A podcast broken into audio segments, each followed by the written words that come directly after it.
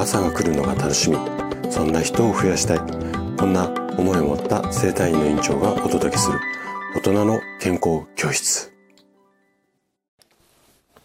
おはようございます。高田です。皆さんどんな朝をお迎えですか？今朝もね元気で心地よいそんな朝だったら嬉しいです。さて今日はね8のつく日で健康ハッピーデーです。いつものスタイフのリスナーさんだけではなくって、アーワ生態院の声のニュースレターとしてもお届けをしていきます。で、今日はね、また肩こりについてね、あの、いろいろお話をしていこうかなと思うんですが、今日は肩こりは肩こりでも慢性的な肩こりについて、ちょっとね、まあ、深掘りすると30分、40分ちょっとかかってしまうので、本当にさらっとなんですが、まあ、肩こりの原因っていうところにフォーカスをしながら、あれこれお話をしていきます。で、慢性的な肩こり、この慢性的っていうところが難しいんですが、一般的にはね、2ヶ月とか3ヶ月同じ症状が続いている。これが慢性的って言われる症状の、まあ、一つの目安だったりするんですが、私は個人的に6ヶ月以上、要は半年以上も肩こり繰り返していたりだとか、まあ、整体とかマッサージに行ってちょっと揉んでもらうと楽になるんだけども、すぐ戻ってきてしまう。これが慢性的な肩こりなんていうふうに、えっ、と、私の中ではね、定義はしているんですが、とにかく、まあ常に肩が凝っていて辛い方には、ちょっと今日聞いていただきたい話ですし、あの、聞いてくださってるあなただけではなくて、もう肩こりってまあ腰痛もそうなんですが、本当にもう3人とか4人に1人と言われる、まあ国民病みたいなあの状態なので、特にね、あの、パソコンとかスマホを使う現代は、もうほぼ、あの、全員が肩こりなんじゃないのかなって個人的には思ってるぐらい、まあ、メジャーな、うんと、症状なので、ぜひね、周りでもしね、慢性的な肩こりで苦しんでいる方がいらっしゃったら、まあ、こんな考え方とか放送あるみたいよって言って、まあ、この放送を宣伝してもらえると非常に嬉しいです。はい。じゃあちょっと前置きが長くなってしまったんですが、ここから、うん、本題に入っていきましょう。で、まずね、肩こりが慢性化してしまう。要は何度も繰り返してしまう原因は一つだけではなくて三つあるんですね。で、まあ、この三つもちょっとこう微妙な部分があって、もっと細かくすると10個とか20個になってくるんですが、まあまあ私の考え方的には大きく分けると3つなんですね。まず1つ目が筋肉の凝りだとか、あとは体の歪み。で、この一つ目の理由っていうのは、世の中にある、こう、肩こりに関する情報、原因、あとは病院の先生なんかにもこう治療してもらっても、このあたりが原因で、要は何々筋が硬くなってとか、スマホを使って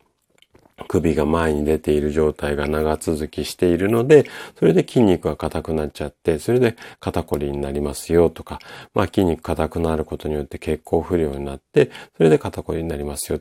ここら辺はもう世の中にもういっぱい溢れている情報だと思うんですよ。で、確かにここは間違いない事実だし、私もここ中心に治療はしています。ただ、慢性化してしまう方っていうのは、ここの部分だけではなくて、他にも原因があったりするんですね。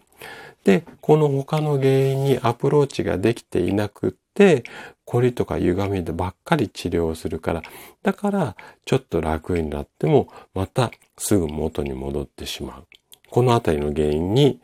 あの、アプローチができていないってことが慢性化してしまう一つの原因だったりするんですよ。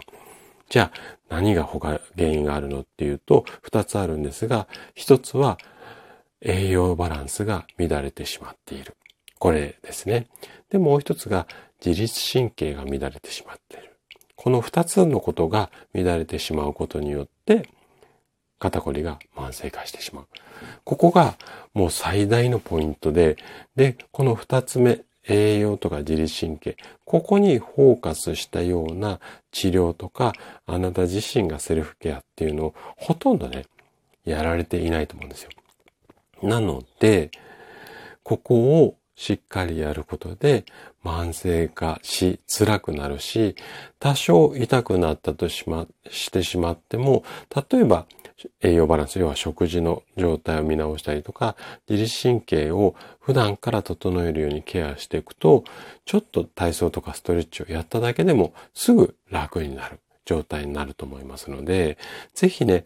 肩こりが慢性化してしまう原因は3つあるんだよ。ここを覚えておいていただく。ここがまず今日お伝えしたい一つの大きなポイントです。で、これ肩こりに限ったことではないんですよ。腰痛だとか頭痛だとか、例えば膝の痛みとか、なんとか痛とか言われるやつは、みんなこの3つが基本的な原因になってます。じゃあね、3つ、もうちょっとね、あの、深掘りをしていきたいと思います。で、まず、こりや歪みが原因の肩こりなんかについては、例えば、まあ、長時間のデスクワークだったりとか、スマホとか、あと姿勢が悪いことによって筋肉が硬くなって、まあ、この辺が原因になって、で、このあたりは、まあ、整体院に来ていただいて、マッサージをして、あとは、ご自身で体操とかストレッチなんかでも OK です。ただ、姿勢っていうところもね、普段のケアとして考えていただきたいんですが、あの、姿勢っ自分の体がどんな風に歪んでるのかってなかなか自分では分かりづらいじゃないですか。なので、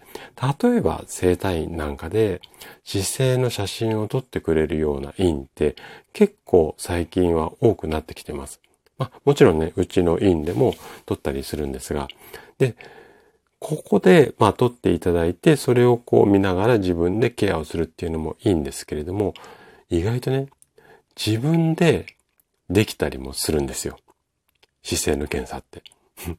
これ多分ご存知ない方多いと思うんですが、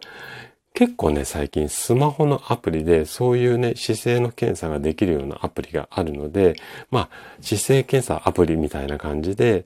えっ、ー、と、検索をしてもらうといろんなものが出てくると思います。で、要は自分で撮った写真をこうダウンロードっていうのかなしてもらうと、裏に背景画像に方眼紙みたいなのがこう自然にこう出てくる。その上に自分の姿勢が、を、なんていうのかな、重ね合わせられる。そんなアプリがあるんですよ。で、例えば右肩が何センチ下がってるとか、横から見たら頭が結構前に行ってるとかっていう、そんなアプリなんかでも確認できますので、そういうのを見ながら普段の姿勢を意識してもらう。正しい姿勢は座り方がこうですよ、立ち方がこうですよっていう情報は確かにあるんですけども、それはやっぱり一般的な、うん、正しい姿勢、教科書上の話なので、まずあなた自身がどういう姿勢の癖があるのか。じゃあ、それを踏まえてどういうふうに直していけばいいのか。ただ正しいことをやるんではなくて、まず自分の体がどうなっているのか、このあたりを確認するってことがすごく大切になるので、この辺をね、ちょっと頭に入れながらケアしてもらえるといいかなというふうに思います。これが一つ目の原因ですね。で、二つ目。二つ目は、栄養バランスが乱れてしまうことによって、肩こりが慢性化してしまいますよ。この辺なんですが、ここってね、なかなかイメージ湧かないと思うんですよ。で、ざっくりと言うと、代謝が悪くなってしまっ、栄養バランスが悪くてね、代謝が悪くなってしまって、これが原因で肩こりになっちゃうってことなんですけれども、ここはね、ちょっと、あの、詳しくお伝えしたい気持ちが私はすごく強いので、ここに関しては、ちょっと改めて、肩こりを食べて治すシリーズっていうのをやろうかと思って予定して今準備中です。で、えっと、通常の配信でもまた20回とか30回のシリーズでお伝えはするんですが、それ以外にもね、ノートでブログ記事として出したりだとか、あと全部20話とか30話配信がまとまった後には、Kindle 本としても出すつもりでいますので、ぜひね、こちらはちょっとシリーズの方で詳しくお伝えをしておこうかなというふうに思います。で、三つ目。三つ目は自律神経が乱れてしまうと肩こりが慢性化してしまいますよ。このあたりなんですが、例えばお忙しい仕事とか家事なんかのストレス、あとは精神的なプレッシャー、このあたりもね、肩こりを慢性化させてしまう一つの要因だったりするんですよね。で、平たく言ってしまうと、ストレスによって筋肉が硬くなってしまって、凝りやすくなって、それで肩こりになっちゃいますよっていうところです。なので、ストレスを解消しましょうっていうことなんですが、あとはストレスがあると自律神経が乱れてしまう。で、自律神経が乱れてしまうことによって血の流れが悪くなっちゃうんですよね。これなんでかっていうと、自律神経っていうのは私たち人間の体の体温だったり、その血の流れ、まあ、それ以外にもいろんな働きはあるんですが、こういったものをコントロールする。これが自律神経の大きな役目の一つなので、なので、ここが乱れてしまうと血流が悪くなってしまって、それで肩こりが慢性化してしまう。なので、ここは自律神経を整えていくことが大切になるんですが、ただ、自律神経整えるって結構難しいんですよ。で、世の中にはいろんな方法ありますけれども、なかなかね、こう合う方法が見つけられる方って非常に少ないので、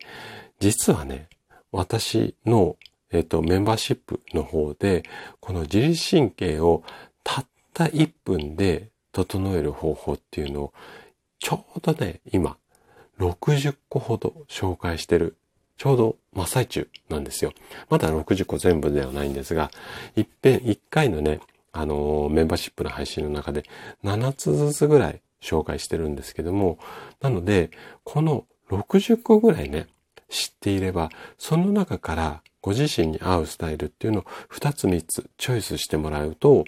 自律神経整いやすくなります。で、どの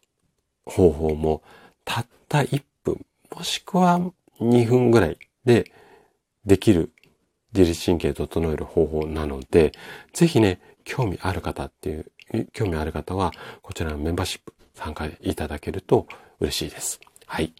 じゃあね、ここまでが肩こりが慢性化してしまう3つの原因についてなんですが、このね、肩こりって慢性化してしまうと、今度他の症状にこうリンクしてしまうっていうのかな。他の症状も関連して引き起こしてしまったりするんですよ。で、どんな症状になってくるかっていうと、例えば頭痛であったり、首の痛み、あとは